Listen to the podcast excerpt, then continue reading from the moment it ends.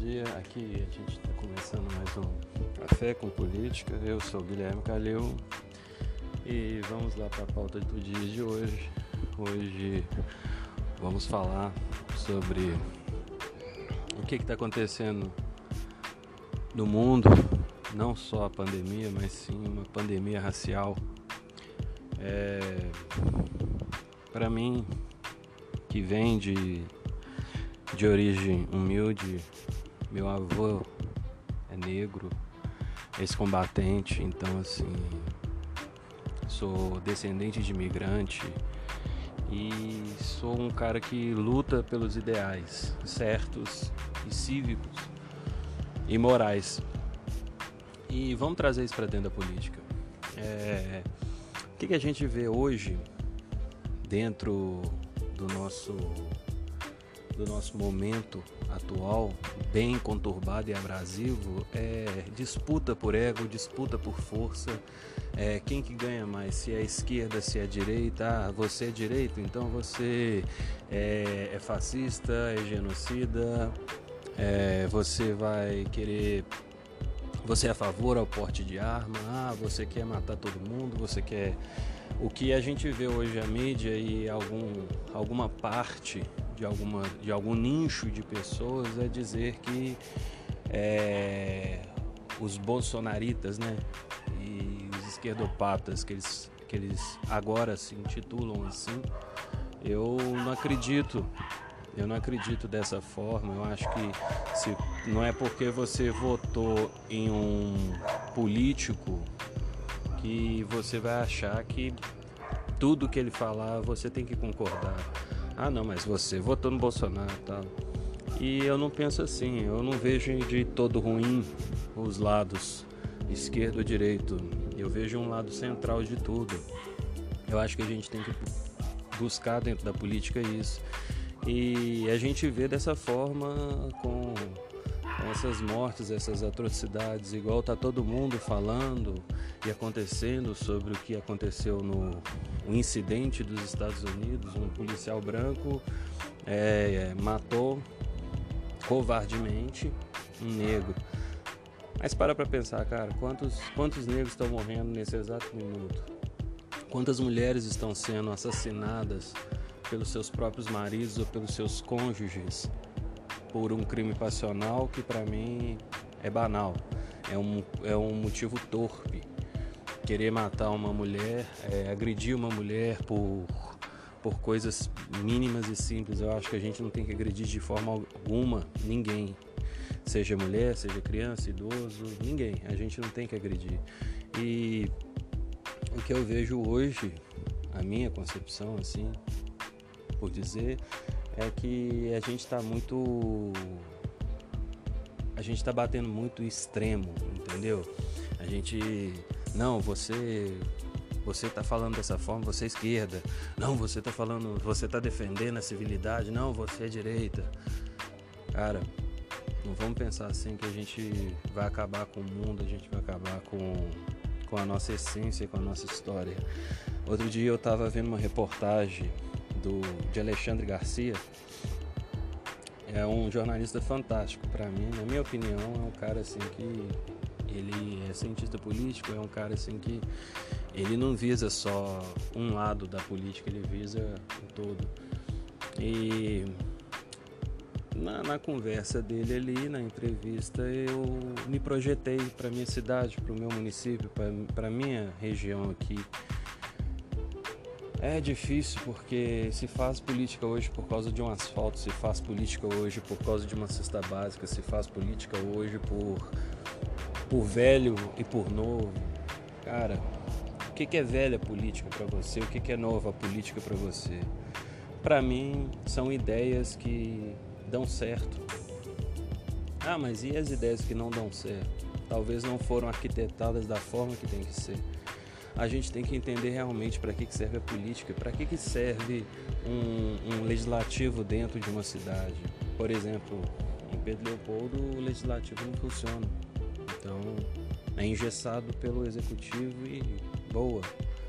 Ninguém luta por isso, ninguém luta para ter a diferença, para fazer um, algo que venha margear diferente do que a atual conjuntura nos mostra, entendeu? É, e quando você vai falar a verdade, ainda você é penalizado e punido por outros. Então, eu acho que a gente tem que entender, ou melhor, o político tem que entender se ele está ali é por causa do povo. E o povo que, que é responsável por ele estar lá. Ah, não, mas você não. Eu não votei em fulano, em cicrano. Não interessa, cara. Eles estão lá. Eles estão emanando o poder que vem do povo entendeu? Eles estão lá pela democracia, que é um sistema político, viu, gente? Para quem não sabe o que é democracia, enche a boca para falar, acha que democracia é, é todas essas bandeiras de passividade, não. A gente também tem que bater de frente, mas de uma forma mais coerente, de uma forma mais inteligente. Não é só querer falar mal do político, mas sim mostrar a verdade da política em si. Eu sou a favor da antiga política com novos desenvolvimentos. É, eu vejo que hoje o pessoal fala muito sobre ações, sobre projetos e planos e cursos disso e cursos daquilo, mas teoria é muito fácil, na prática que é o difícil, entendeu? A prática é o dia a dia. Eu vejo que tem muito político aí que acha que porque ganhou no susto a primeira vez, ganhou no susto a segunda e e acha que vai ser assim para sempre. Não, não é. Chega uma hora que a gente cansa. É, meu avô dizia que a gente pode mentir uma, duas. Na terceira a gente já não consegue falar a mesma mentira. E é verdade. É, eu eu penso que se a gente não trazer a política para dentro das escolas, entendam o que, que eu estou falando, trazer de uma forma bem, bem teórica mesmo de mostrar na prática o que, que é a política, o que, que é a democracia, não incentivar ou, vamos dizer assim, militarizar algo dentro da cabeça das pessoas que tem que fazer isso, tem que fazer aquilo. Ah, isso daí é, é fascismo, não pode fazer isso. Não. Ah, essa geração que está chegando aí, cara, ela tá, tá bem desenvolvida, ela tá bem acelerada, tá mil vezes mais do que a nossa. A minha, eu peguei ali a parte ali da década de 80, meados 90, 2000 ali. Então eu sou de 83, então eu peguei ali uma parte ali da das diretas já, peguei movimentos estudantis, enquanto tinha muito político dentro de Pedro Leopoldo fazendo passeata, eu já estava fazendo militância dentro de Brasília.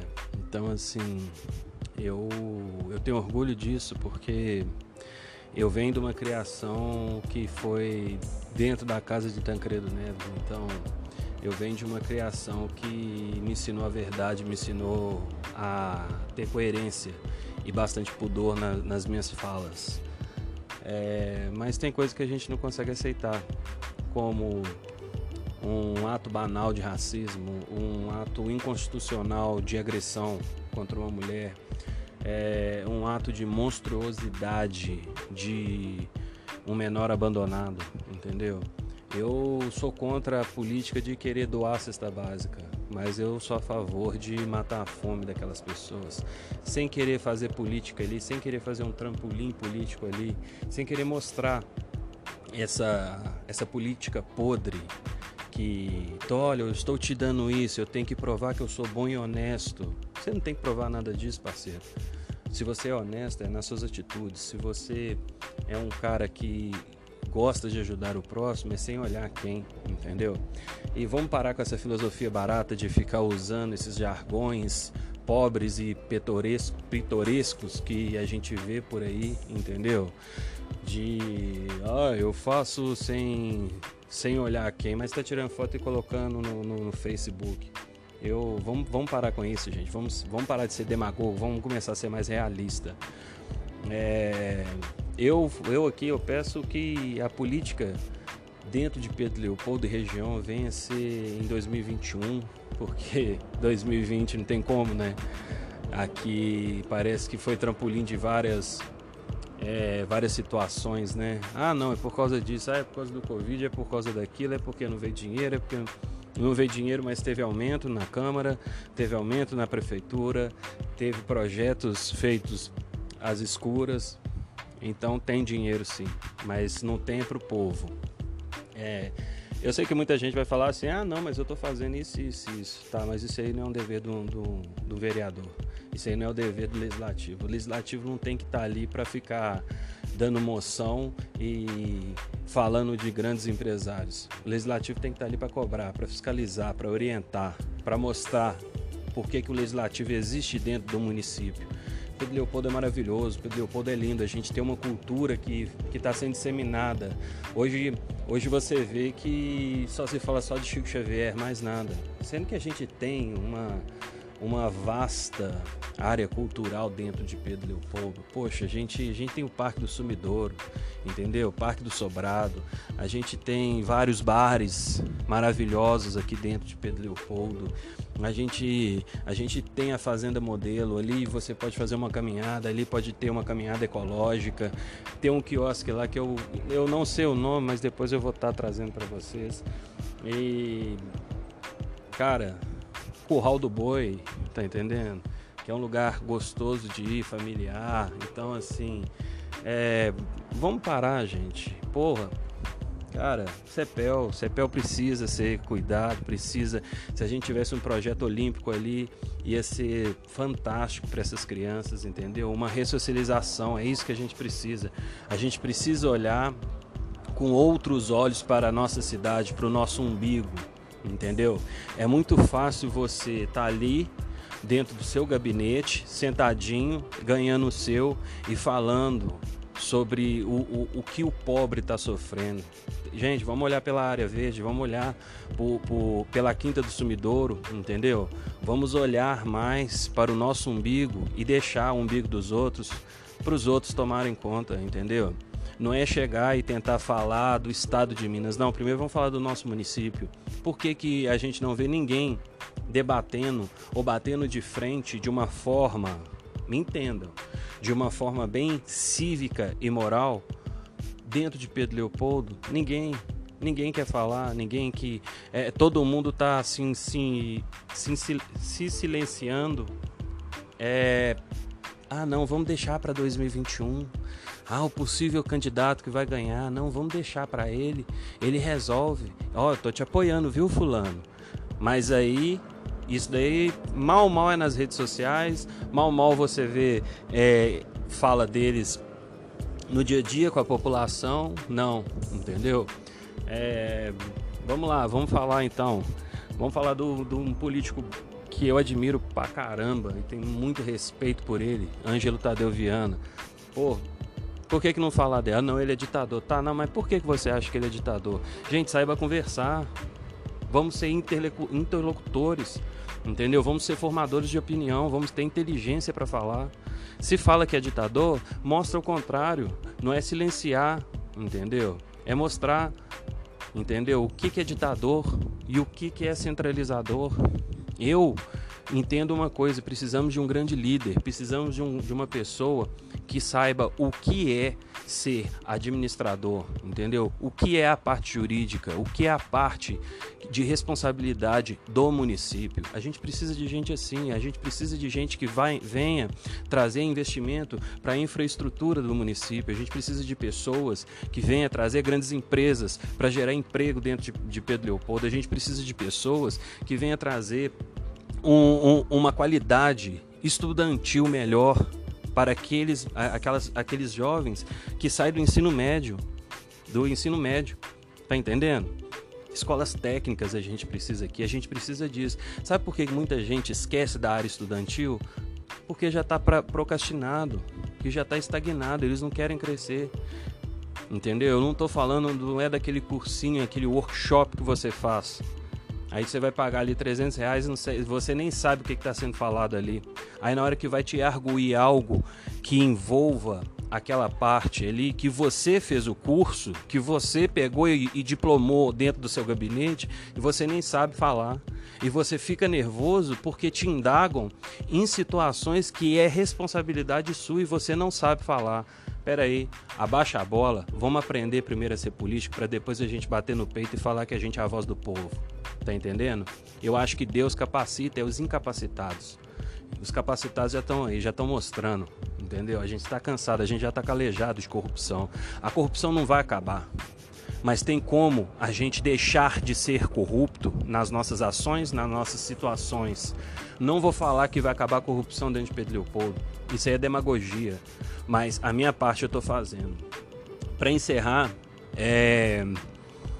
eu lembro de um de uma história que Calil Gibran conta, que é o seguinte: tinha um incêndio na floresta e um beija-flor ia, pegava um pouco de água no rio e levava. O urso virou para ele e falou assim: Beija-flor, você acha que você vai apagar esse, esse incêndio? O beija-flor sorriu e disse: A minha parte eu estou fazendo. Eu estou fazendo a minha parte. E você? Esse foi mais um Café com Política. Eu sou Guilherme Calil. E essa é minha saudosa Pedro Leopoldo.